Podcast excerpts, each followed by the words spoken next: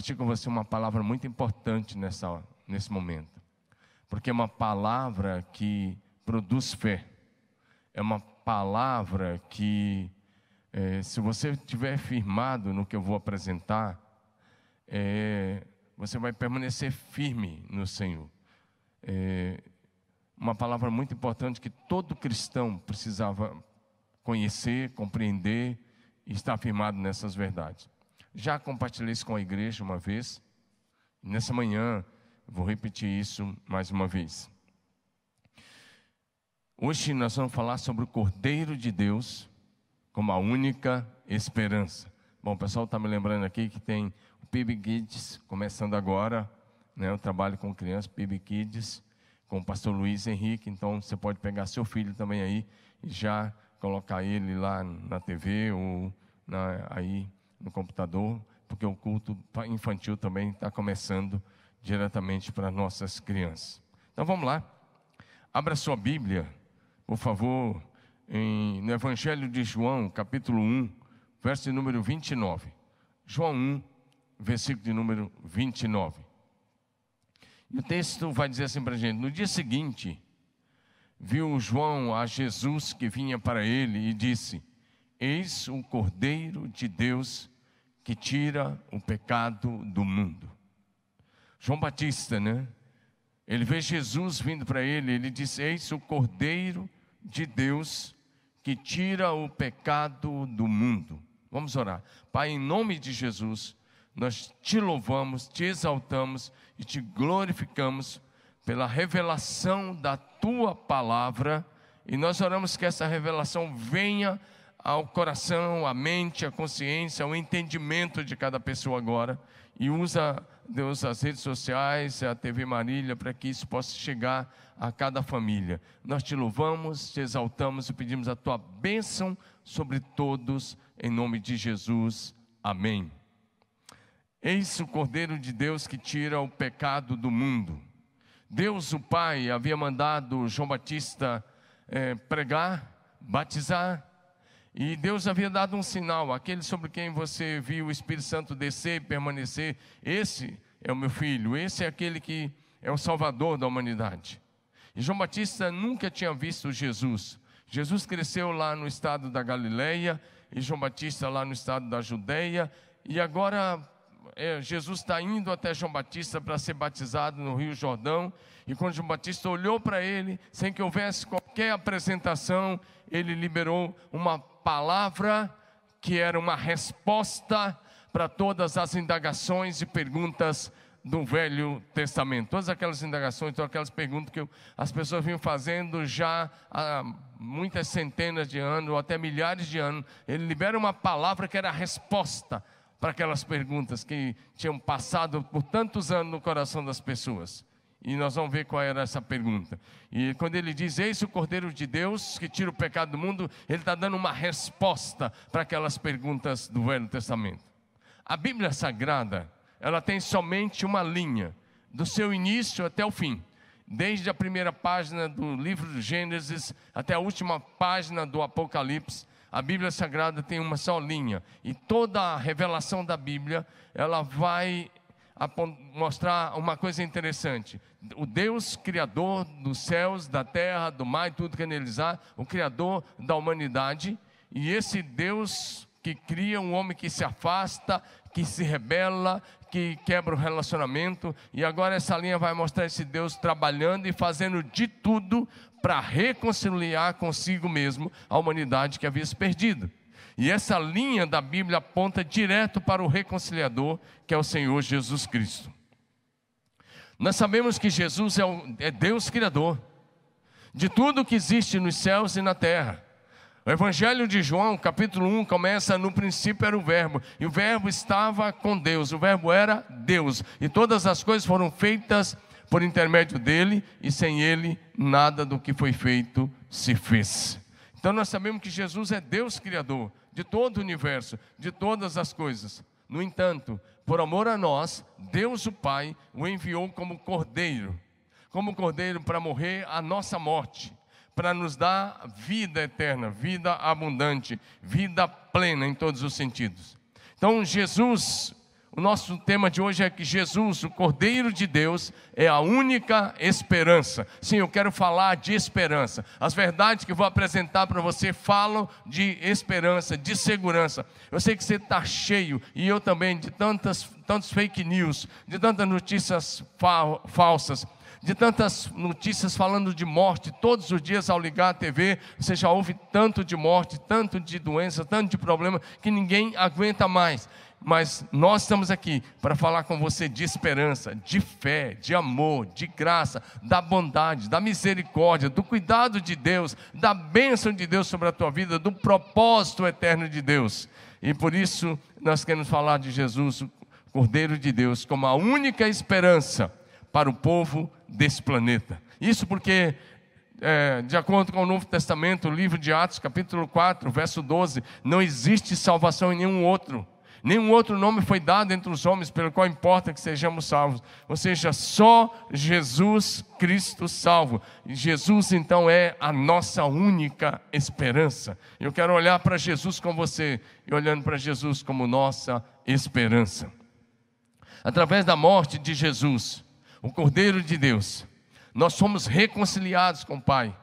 E o perdão de Deus nós recebemos de graça, mediante a fé, e não só o perdão, mas salvação e vida eterna. Então hoje, a partir de agora, nós vamos estudar as verdades que cobrem toda a Bíblia. São apenas quatro. A Bíblia tem mais de 32 mil versículos, né? 66 livros, mais de 32 mil versículos. Um livro que levou 1.500 anos para ser escrito, quase 1.600 anos. O primeiro a escrever foi Moisés, há 1450 anos antes de Cristo, e o último a escrever foi o apóstolo João, lá na ilha de Patmos, já no ano 90 depois de Cristo, ou seja, quase 1600 anos, mas a Bíblia é uma linha só e mais. A Bíblia, tudo na Bíblia gira em torno dessas verdades que eu vou apresentar para você a partir de agora. Primeira verdade. A primeira verdade, como eu disse, é uma indagação. A primeira verdade é uma pergunta, uma pergunta. E a pergunta, essa pergunta nasceu de uma expectativa que Deus gerou no coração do homem.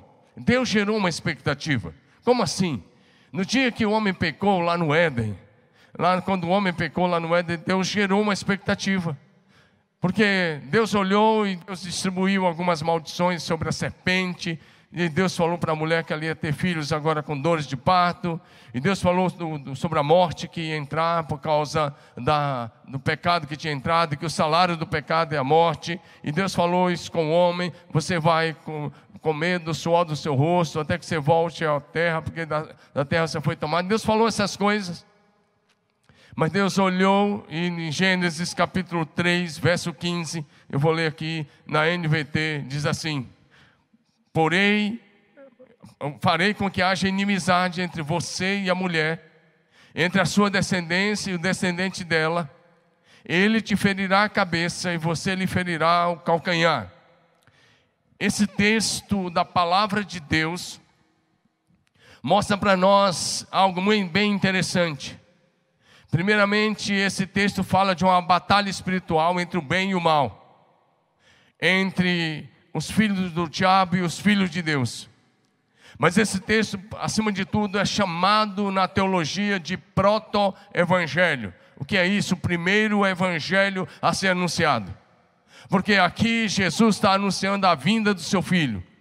Aqui Jesus está alimentando a expectativa do homem, dizendo: na plenitude dos tempos, eu vou enviar o Salvador.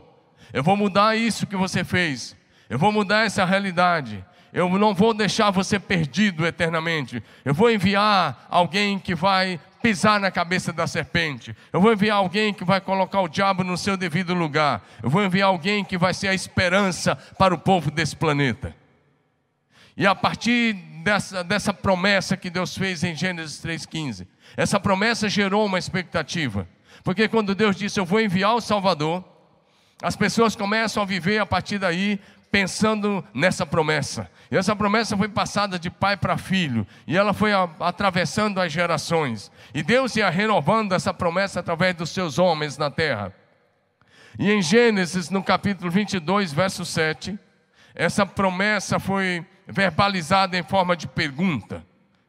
O Velho Testamento tem uma grande pergunta, e a grande pergunta do Velho Testamento foi: onde está o cordeiro? Gênesis capítulo 22, verso 7 vai dizer assim: Quando Isaac disse a Abraão, seu pai, meu pai, respondeu Abraão: Eis-me aqui, meu filho. Perguntou-lhe Isaac: Eis aqui o fogo e a lenha, mas onde está o cordeiro para o holocausto? Essa pergunta era num contexto em que Abraão estava levando Isaac para o Monte Moriá, onde Deus havia pedido um teste da fé de Abraão, onde Abraão seria testado na sua fé e Deus está levando o seu filho para oferecer. É claro que Deus não aceita sacrifícios humanos, isso era um teste da fé de Abraão e Abraão passou nesse teste. E eles caminharam três dias e agora uh, Isaac está carregando a lenha sobre os seus ombros. Ele era um rapaz e ele pergunta para o pai: Nós temos a lenha, nós temos o fogo, mas onde está o cordeiro? Na verdade, essa pergunta vinha desde do jardim do Éden. Desde lá, quando Deus prometeu a vinda de um Salvador. Desde que o homem havia caído no pecado lá no Éden. E quando Deus havia feito essa promessa de Gênesis 3,15, que eu acabei de explicar, Desde lá essa, essa pergunta estava de pé. E agora Isaac verbaliza essa pergunta, dizendo: Onde está o cordeiro? Essa pergunta cruzou todo o Velho Testamento. E a, o Velho Testamento não trouxe a resposta a essa pergunta. No Velho Testamento, na verdade, nós temos mais perguntas do que respostas. Porque durante todo aquele período, as pessoas olhavam para frente e elas ficavam se perguntando: qual é a razão da nossa esperança? Onde está a solução? Quem nos salvará? Onde está o Salvador que foi prometido? Quem nos livrará da morte? Mas a pergunta principal, resumindo todas elas, era essa: onde está o Cordeiro? Essa última pergunta, então, como eu disse, foi verbalizada nos lábios do Isaac, Gênesis 22, verso 7. Na NVT diz assim: Isaac se virou para Abraão, seu pai, e disse: Pai, e aí ele diz: Sim, meu filho, respondeu Abraão. Temos fogo e lenha, disse Isaac, mas onde está o cordeiro para o holocausto? No dia da saída do povo de Israel, do Egito, do cativeiro do Egito, depois de 400 anos que eles estavam lá, Deus instituiu naquela noite a Páscoa. E a Páscoa tornou-se a principal festa judaica. E no dia principal dessa festa, cada família deveria matar um cordeiro branco de um ano, sem defeito. E não se quebrava nenhum osso daquele carneiro. Pegava o sangue daquele carneiro e passava nas portas, nos umbrais, nos portais, da, nos batentes da porta.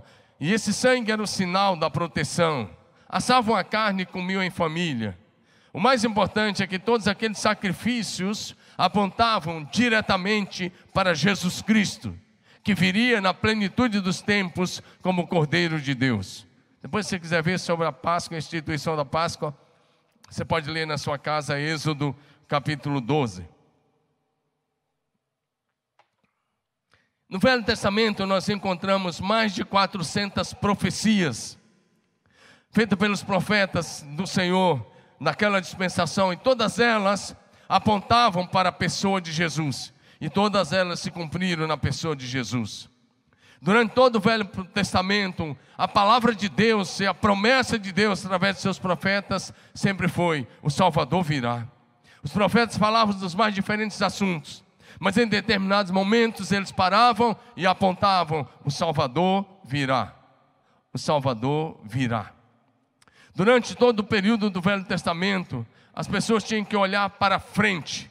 E ao olhar para frente, elas tinham que crer no Salvador que haveria de vir. E elas tinham que declarar: o Salvador virá. Eu creio na promessa da vinda do Salvador. Então elas eram salvas pela fé na promessa do Salvador que haveria de vir. Ou seja, ninguém jamais entrou no céu sem Jesus Cristo. Mesmo lá no Velho Testamento, desde o primeiro que morreu, que foi Abel, ele está no céu, mas todos eles tinham que olhar para frente, e eles tinham que dizer: O Salvador virá. Eu creio na promessa da vinda do Salvador. Então eles eram salvos. E hoje, como é que nós somos salvos? Se você me perguntar, pastor, como é que nós somos salvos hoje? Hoje nós olhamos para trás. E nós olhamos para dois mil anos atrás. lá para a cruz do Calvário, a cruz do meio, que foi cravada no Monte da Caveira. E nós olhamos para aquela cruz e nós dizemos: O Salvador veio, ele morreu na cruz do Calvário, ele pagou o preço dos nossos pecados, ele ressuscitou ao terceiro dia, ele subiu ao céu, ele está à direita do Pai. Então nós somos salvos olhando para a cruz e ao mesmo tempo olhando para o céu, para o Salvador que está à direita de Deus, que morreu para pagar o preço dos nossos pecados e ressuscitou para a nossa justificação. Romanos capítulo 10, versículos 9 e 10 diz assim: Se com a tua boca confessares a Jesus como Senhor, e em teu coração creres que Deus o ressuscitou dentre os mortos, serás salvo.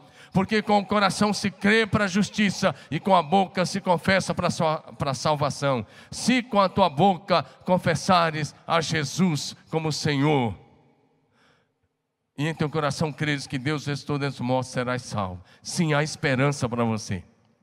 E a esperança para você não está na política brasileira, não está no mundo corporativo, não está, essas coisas são importantes, mas não está. A esperança para você está na pessoa mais linda do universo, no nome mais precioso do universo, no nome mais maravilhoso do universo, o nome mais poderoso de todo o universo, Jesus Cristo de Nazaré. Ele é a minha esperança e a sua esperança.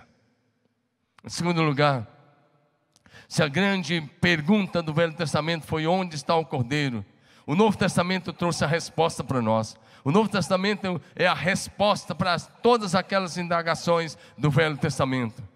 A grande resposta do Novo Testamento é: Eis o Cordeiro de Deus. Mais uma vez, para todas aquelas perguntas lá do Velho Testamento, nós temos a grande resposta logo no início do Novo Testamento. E essa resposta veio nos lábios de João Batista, o homem que batizou Jesus, como nós lemos em João 1, 29. Ele olha para Jesus e ele diz: Eis, ele aponta o dedão assim e diz: Eis o Cordeiro de Deus que tira o pecado do mundo. Ou, ou seja, João Batista está dizendo: a resposta chegou a solução chegou, a esperança chegou, a vida chegou. Você pode ter certeza e segurança de vida eterna em Cristo Jesus, o Senhor. Em João 1, 29. Eis o Cordeiro de Deus que tira o pecado do mundo. Jesus é o Cordeiro de Deus que tira o meu pecado e o seu pecado. Basta nós crermos nele como único e suficiente Salvador. Então, mas para perdoar o nosso pecado, ele precisou morrer na cruz do Calvário. E aí o profeta Isaías, no capítulo 53, verso 7, ele já profetizou sobre a morte de Jesus, ele diz: Ele foi oprimido e humilhado, mas não abriu a sua boca. Como cordeiro foi levado ao matadouro, e como ovelha muda perante os seus tosqueadores, ele não abriu a sua boca. Ele diz: Como cordeiro, ele foi levado ao matadouro. Sim, ele precisava morrer a nossa morte. A morte de Jesus não foi uma tragédia, a morte de Jesus não foi uma surpresa para Deus. A morte de Jesus era, fazia parte da agenda de Deus, da agenda do céu, para resgatar a mim e a você, para resgatar todos nós que cremos em Jesus. Em Lucas capítulo 23, versos 33 e 34, diz: Quando chegaram ao lugar chamado Calvário, ali o crucificaram, bem como aos malfeitores, um à direita e outro à esquerda. Contudo, Jesus dizia: Pai, perdoa-lhes, eles não sabem o que fazem. Lá na cruz do Calvário, o Senhor Jesus é, liberou perdão sobre a minha vida e sobre a sua vida. Você sabia que se Jesus tivesse morrido na cruz, mas não tivesse liberado o perdão, nós não seríamos reconciliados com o Pai. A nossa reconciliação com Deus o Pai se deu porque Jesus se colocou acima da dor física, acima da dor da rejeição, acima da dor da vergonha, se colocou acima de tudo, de toda humilhação e liberou o perdão do alto da cruz, dizendo: Pai, perdoa-lhes, eles não sabem o que fazem. Lucas capítulo 23, versos 44 a 46 na NVT diz o seguinte: já era cerca de meio-dia e a escuridão, a escuridão cobria toda a terra até as três horas da tarde. A escuridão, ou seja, houve trevas, a escuridão cobriu a terra até as três horas da, da tarde. A luz do sol desapareceu e a cortina do santuário do templo rasgou-se ao meio. Então Jesus clamou em alta voz: Pai, nas tuas mãos entrego o meu espírito. E com essas palavras ele deu o último suspiro. Ou seja, o cordeiro morreu em meu lugar e em seu lugar. Jesus é o cordeiro que, na mente de Deus, no, no plano eterno de Deus, no propósito de Deus. Jesus é o Cordeiro que foi morto desde a fundação do mundo. É, Apocalipse capítulo 13, verso 8, é um capítulo que fala da besta, mas ele diz: Adorá-la-ão todos aqueles que habitam sobre a terra, aqueles cujos nomes não foram escritos no livro da vida do Cordeiro, que foi morto desde a fundação do mundo. Ou seja, na mente de Deus, como eu disse, a morte de Jesus era uma agenda do céu para buscar e salvar a humanidade perdida. Por isso que há esperança, porque é parte de um projeto de Deus, e na mente de Deus, Jesus foi morto desde a fundação do mundo. Apocalipse capítulo 1, versos 17 e 18. João tem uma visão de Jesus e ele diz: Quando vi, caí aos seus pés como morto. Ele vê Jesus glorificado, o Jesus ressurreto, o Jesus que reina, o Jesus que o seu rosto é como o sol quando brilha ao meio-dia. Ele diz: Quando vi, eu caí aos seus pés como morto. Porém, ele pôs sobre mim a mão direita, dizendo: Não tenha medo, eu sou o primeiro e o último, aquele que vive. Estive morto, mas eis que estou vivo pelos séculos dos séculos e tenho a chave da morte e do inferno. Apocalipse, João tem uma visão e uma revelação do Jesus vencedor, do Jesus glorioso, do Jesus que reina, do Jesus que é o nome sobre todo nome, no céu, na terra e debaixo da terra. Apocalipse capítulo 5, verso 6, ele diz: Então vi no meio do trono e dos quatro seres viventes, e entre os anciãos de pé, um cordeiro que tinha sido morto e reviveu. Aleluia! Jesus é o Cordeiro que foi morto e reviveu para minha salvação e para sua salvação eterna. Jesus Cristo ressuscitou dentre os mortos, diz a palavra, e ao ressuscitar dentre os mortos, você conhece a história, ele ficou com seus discípulos cerca de 40 dias, mas depois diz a palavra que ele subiu ao céu aos, diante dos olhos deles. Em Atos capítulo 1, versos 9 em, em diante, vai mostrar isso. Agora, Hebreus capítulo 10, verso 12 também fala sobre isso, dizendo: Jesus, porém, tendo oferecido para sempre o único sacrifício pelos pecados, assentou-se à direita de Deus. Aleluia. Aí está o Cordeiro que venceu a morte, que venceu o pecado, que morreu a nossa morte para nos dar a vida eterna. Ou seja, Jesus Cristo é a resposta para a sua vida. Jesus Cristo é a esperança que você busca. Jesus Cristo é a solução. Jesus Cristo é a única esperança para o povo desse planeta. Repito mais uma vez: Jesus é a resposta para os seus problemas. Jesus é a resposta para as suas dores. Jesus é a resposta para a libertação da sua alma. Jesus é a, re a, resposta para a cura das suas emoções. Jesus é a resposta para a sua salvação eterna. No Evangelho de João, capítulo 5, verso 24, nós lemos: Em verdade, em verdade vos digo: quem ouve a minha palavra e crê naquele que me enviou, tem a vida eterna, não entra mais em juízo, mas já passou da morte para a vida. Em Jesus, você tem a resposta para tudo que você precisa. Jesus é o Messias, o enviado de Deus, o ungido de Deus. Em João capítulo 4, versos 25 e 26, aí eu vou ler na NVI, disse a mulher: Eu sei que o Messias chamado Cristo está para vir, quando ele vier, explicará tudo para nós. Então Jesus declarou: Eu sou o Messias, eu sou o Messias, e eu que estou falando com você. É bem interessante e eu quero que você olhe para isso. Ou seja, Jesus é a grande resposta de Deus para as dores humanas. É a grande resposta de Deus para toda aquela expectativa que foi gerada desde o Éden. Para tudo aquilo que o homem estava, para todas as perguntas do Velho Testamento, Jesus é a resposta. E Jesus hoje é a resposta para a sua vida. É a resposta que você busca.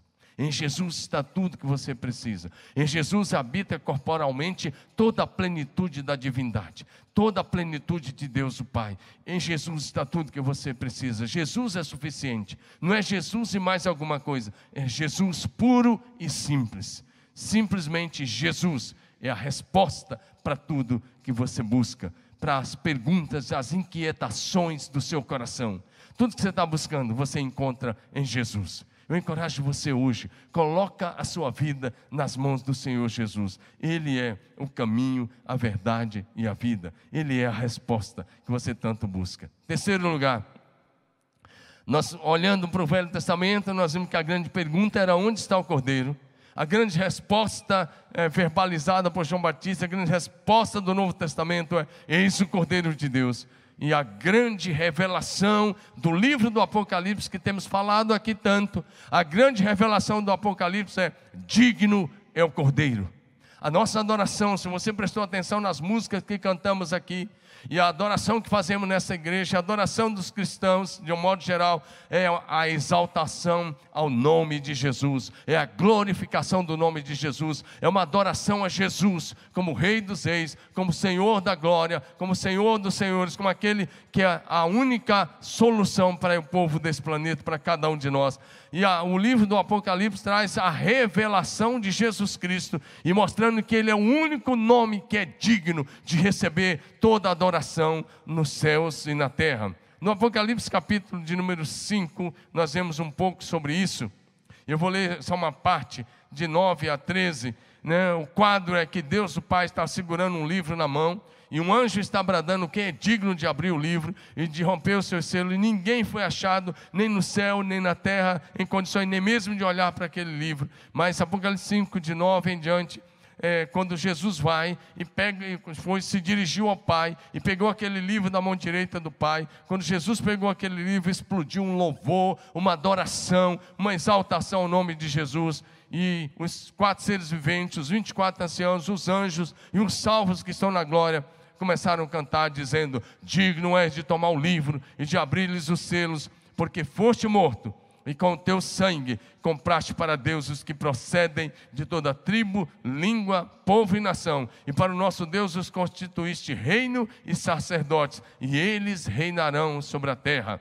E aí ele continua na visão e ele diz: Vi e ouvi uma voz de muitos anjos ao redor do trono, dos seres viventes, dos anciãos cujo número era milhões de milhões e milhares de milhares, proclamando com grande voz: Digno é o cordeiro que foi morto, de receber o poder, riqueza e sabedoria, e força, e honra, e glória, e louvor. Então ouvia toda criatura que há no céu, e sobre a terra, e debaixo da terra, e sobre o mar, e tudo que neles há, estava dizendo: Aquele que está assentado sobre o trono, e ao cordeiro, seja o louvor, e a honra, e a glória, e o domínio pelos séculos dos séculos a, o culto não é antropocêntrico, o culto não é para homem algum, o culto não é para nenhuma personalidade, o culto não é horizontal, o culto é vertical, a adoração é diante do trono do céu, é diante do trono do universo, é para exaltar a Deus o Pai que se assenta no trono do universo e a Jesus Cristo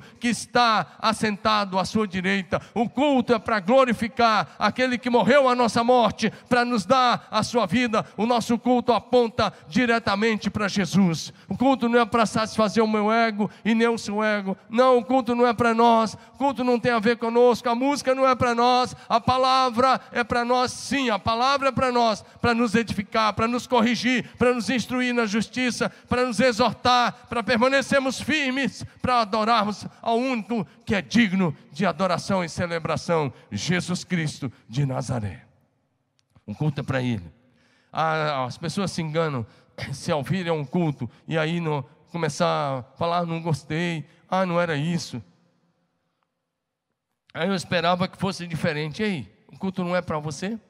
O culto não é para alimentar o seu ego, não é para inflar o seu ego, não, o culto é para esvaziar o seu ego, para que você exalte somente a Jesus Cristo, porque o culto é vertical, como eu disse, é diante do trono, é adoração diante do trono do céu é nos juntarmos aos anjos, aos que já estão na presença de Deus, aos salvos que já habitam lá, que já estão lá, aqueles que morreram em Cristo estão lá, é nos juntarmos a esses bilhões de salvos, esses milhões e milhões de anjos e adorarmos o nome que é sobre todo nome, no céu, na terra e debaixo da terra, Jesus Cristo. Ele é o único digno e ele está à direita de Deus. E por isso que orar é tão importante. Sabe por que orar é importante? Porque orar é você se juntar ao Espírito Santo que está aqui na terra, habitando conosco. Você se junta ao Espírito Santo.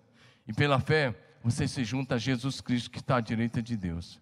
E orar é pertencer ao trio mais lindo que você pode pertencer, ao trio mais maravilhoso. É você, o Espírito Santo e Jesus. Porque Jesus está à direita do Pai, não é como uma peça de enfeite, uma peça de decoração. Jesus está à direita do Pai como nosso intercessor. Uma das coisas que Jesus faz, ele faz muitas coisas, mas uma delas é interceder pela igreja, pelos seus filhos, de dia e de noite. 24 horas por dia, Jesus está intercedendo, respondendo a minha e a sua oração. Então, encorajo você a ter uma vida de oração. Junte-se ao Espírito Santo aqui na terra, que habita em você, e junte-se a Jesus, que está à direita do Pai. Então, a sua oração vai ser eficiente e eficaz. Jesus Cristo é o Alfa e o Ômega, é o primeiro e o último, é o princípio e o fim.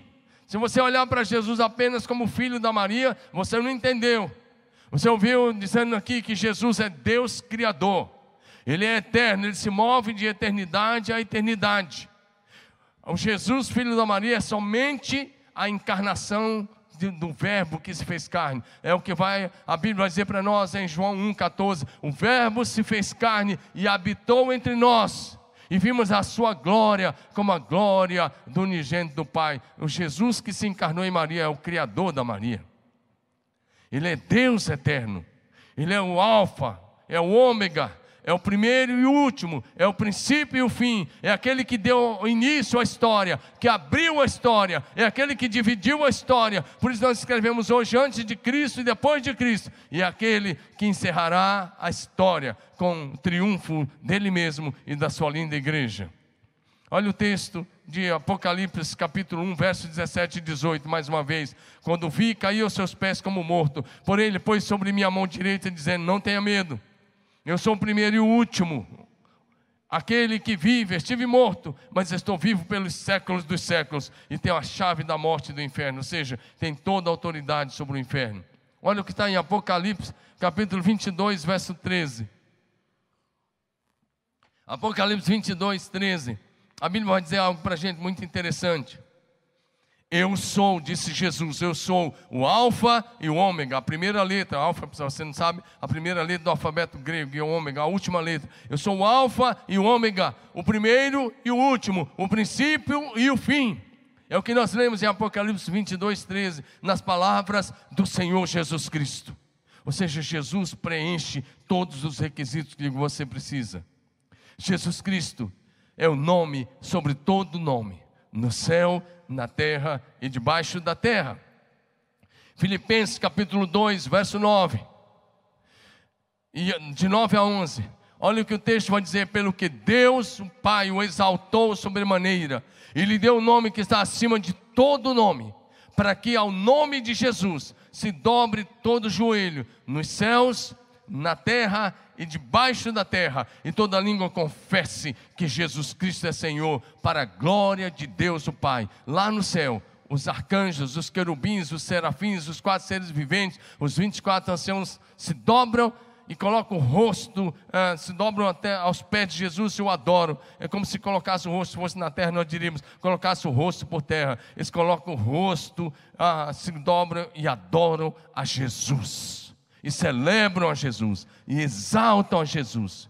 Na terra, os cristãos genuínos se ajoelham, se dobram, adoram e declaram Jesus como Senhor absoluto das suas vidas. Mas vai chegar o dia em que todos, todo ser que respira, tudo que há fôlego de vida, há de declarar que Jesus Cristo é o único Senhor para a glória de Deus, o nosso Pai. É o que nós lemos em Filipenses 2, de 9 a 11. Todo joelho vai se dobrar. Sim, você pode se declarar ateu. Você pode dizer, eu sou ateu. Mas um dia você vai ter que declarar que Jesus é Senhor. E muita gente vai dizer isso e vão ser expulsos da presença dele para sempre. E muitos vão dizer isso e vão entrar com ele para a eternidade para a glória da eternidade com Jesus nos céus de luz e de glória. Jesus Cristo, sim, é a resposta. Jesus é o Cordeiro. Jesus é o único nome digno de ser adorado. Quando o anjo proclama quem é digno, ninguém, em todo o céu, em toda a terra e no inferno, ninguém teve coragem nem mesmo de se levantar e se dirigir ou de olhar para o livro da vida. Mas Jesus se levanta, dirige-se ao Pai, pega o livro, abre-o e ele ah, começa a revelar a história da humanidade. Jesus é o Cordeiro e ao mesmo tempo é o Senhor dos Senhores, ao mesmo tempo é o Rei dos Reis. Ah, ele é o mais que vencedor e nós também venceremos com ele. Apocalipse 17, verso 14 diz assim: fala de uma batalha espiritual. Lembra que Gênesis fala de batalha e ele diz: ele pelejarão contra o Cordeiro e o Cordeiro os vencerá pois é o Senhor dos senhores e o Rei dos reis, e vencerão também os chamados eleitos e fiéis, que se acham com Ele. Você é chamado para ser eleito e fiel ao lado de Jesus. Ou seja, a história da humanidade não se encerrará com o triunfo de nenhuma ideologia. A história da humanidade se encerrará com o triunfo de Jesus Cristo e da sua linda, amada e querida igreja. Então, as quatro verdades que cobrem toda a Bíblia, quais são elas? Primeiro, onde está o Cordeiro? A segunda, eis o Cordeiro de Deus, que tira o pecado do mundo. A terceira, digno é o Cordeiro. E a última verdade que cobre a Bíblia toda. E profecias desde o Velho Testamento e muitas do Novo Testamento são é, uma, é um dos assuntos que a Bíblia mais fala. A última verdade é essa última verdade representa a esperança do cristianismo. E a última verdade é: o Cordeiro voltará em breve. O objetivo dessa série de mensagens é apontar para essa verdade. Aquele que foi desejado das nações, aquele que as pessoas perguntavam: onde está o Cordeiro? Onde está a solução? Onde está a salvação? Ele é o Cordeiro de Deus que veio e tira o pecado do mundo. Ele é o único nome que é digno de ser adorado, celebrado, exaltado por toda a eternidade. Mas ele voltará em breve. Nós vivemos e nos movemos debaixo de uma promessa. E a promessa é: Jesus Cristo voltará em breve para buscar o seu povo. A grande esperança do cristianismo é: o Cordeiro voltará em breve. Apocalipse capítulo 1, verso 7. Ele começa já dizendo assim: Eis que ele vem com as nuvens, e todo olho verá. A nossa esperança e expectativa a nossa maior esperança e a nossa maior expectativa é a segunda vinda do Cordeiro de Deus. Eis que vem com as nuvens, e todo olho verá, até mesmo aqueles que o traspassaram, e todas as tribos da terra se lamentarão sobre ele, certamente. Amém. Em Atos capítulo 1, verso 9 e 10, quando Jesus subiu, os, os, discípulos, talvez com os olhos cheios de lágrimas, ficaram olhando para o céu, e de repente dois anjos desceram até, até eles. E aí o texto vai dizer: dita essas palavras, foi Jesus levado às alturas, à vista deles, e uma nuvem encobriu dos seus olhos. E eles, aí eles continuaram ali olhando, talvez como eu disse, com os olhos cheios de lágrimas, porque agora Jesus tinha subido, e estando eles com os olhos fitos no céu. Enquanto Jesus subia, eis que dois varões, vestidos de branco, puseram-se ao lado deles, verso 11. E eles disseram: Por que vocês estão olhando para o céu? Por que vocês estão olhando? Galileus, por que vocês estão olhando para as alturas? O Jesus que dentre vós subiu ao céu, há de voltar, da mesma forma que vocês o viram subir. Sim, essa é a razão da nossa esperança. Essa é a razão da nossa esperança. Os homens podem fazer os mais diferentes planos, pode ter os mais terríveis planos maquiavélicos de dominação política da humanidade, pode os comunistas fazer os mais diferentes planos, pode acontecer tudo que seja ah, os partidos, as ideologias, mas não é assim que vai encerrar. Vai encerrar com a volta retumbante, gloriosa, poderosa, maravilhosa, diante dos olhos de todas as pessoas, de todas as cidades, de todos os povos, nações, de todas as etnias. Jesus rasgará os céus em breve e descerá para buscar a sua igreja. Essa é a nossa esperança, a volta de Jesus, a vitória final do povo de Deus sobre o pecado, sobre a morte, sobre o mal, sobre as tentações e aflições, sobre tudo aquilo que hoje representa tribulações para o povo de Deus. Isso ficará para trás em breve, porque Jesus voltará. A segunda vinda de Jesus Cristo é a grande esperança nossa, é a grande esperança do cristianismo. Olhe para Ele, Ele voltará em breve, nós continuaremos com Ele para sempre.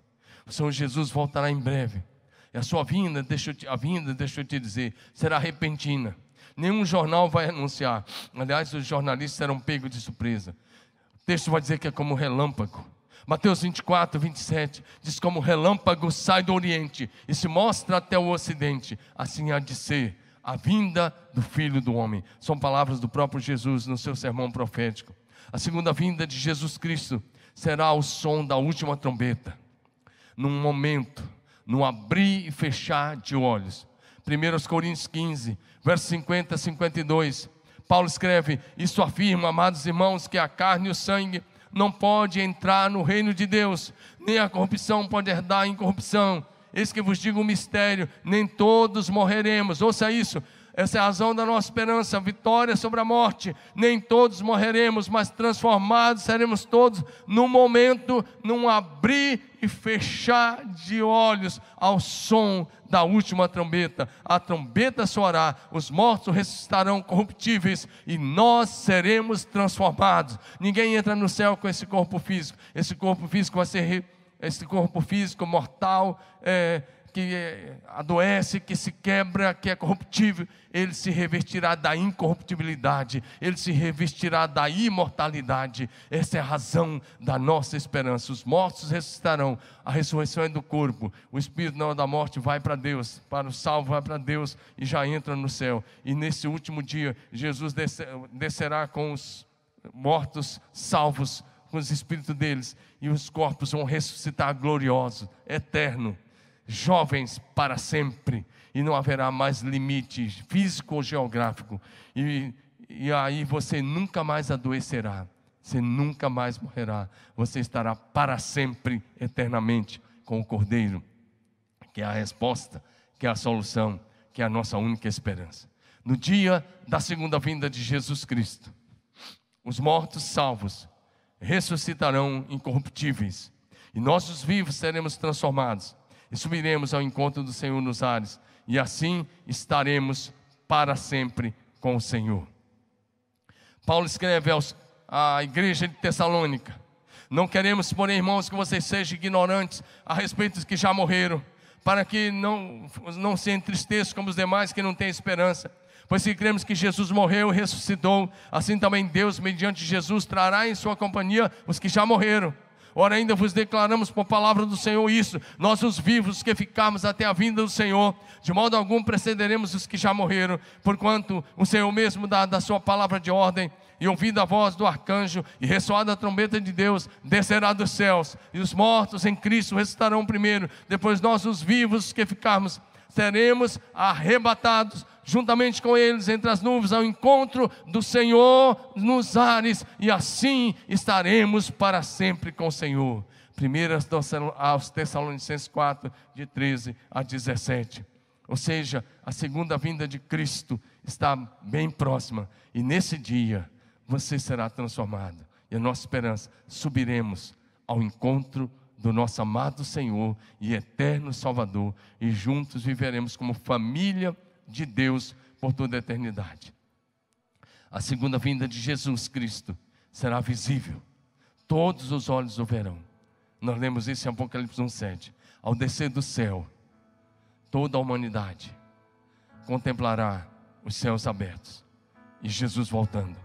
A segunda vinda de Cristo é a grande esperança e a grande certeza, a grande convicção da nossa fé cristã. No dia de sua segunda vinda, terá fim o governo do homem em toda a terra. E Jesus estabelecerá o seu reino de glória para todo sempre. E habitaremos com ele na Nova Jerusalém por toda a eternidade. A Bíblia diz que Jesus voltará em breve. A pergunta é: você está pronto? Apocalipse 22, 7, Jesus diz: Eis que venho sem demora. Bem-aventurado aquele que guarda as palavras da profecia desse livro. Apocalipse 22, 12. Ele diz: Eis que venho sem demora, comigo está o galardão, a recompensa, para retribuir a cada um segundo as suas obras. Se você é salvo, você deve alimentar essa expectativa, porque a palavra diz: o Espírito e a noiva dizem: Vem, noiva é a igreja. Aquele que ouve, diga: Vem. Aquele que tem sede, vem. Quem quiser, receba de graça da água da vida. Apocalipse 22, 20. Diz aquele que dá testemunho dessas coisas, diz: certamente venho sem demora. Amém. Vem, Senhor Jesus. A primeira verdade que cobre toda a Bíblia aponta para a primeira vinda de Jesus. Era a expectativa da humanidade dizendo: onde está o Cordeiro? Onde está a salvação? Onde está o Messias? Onde está o Salvador?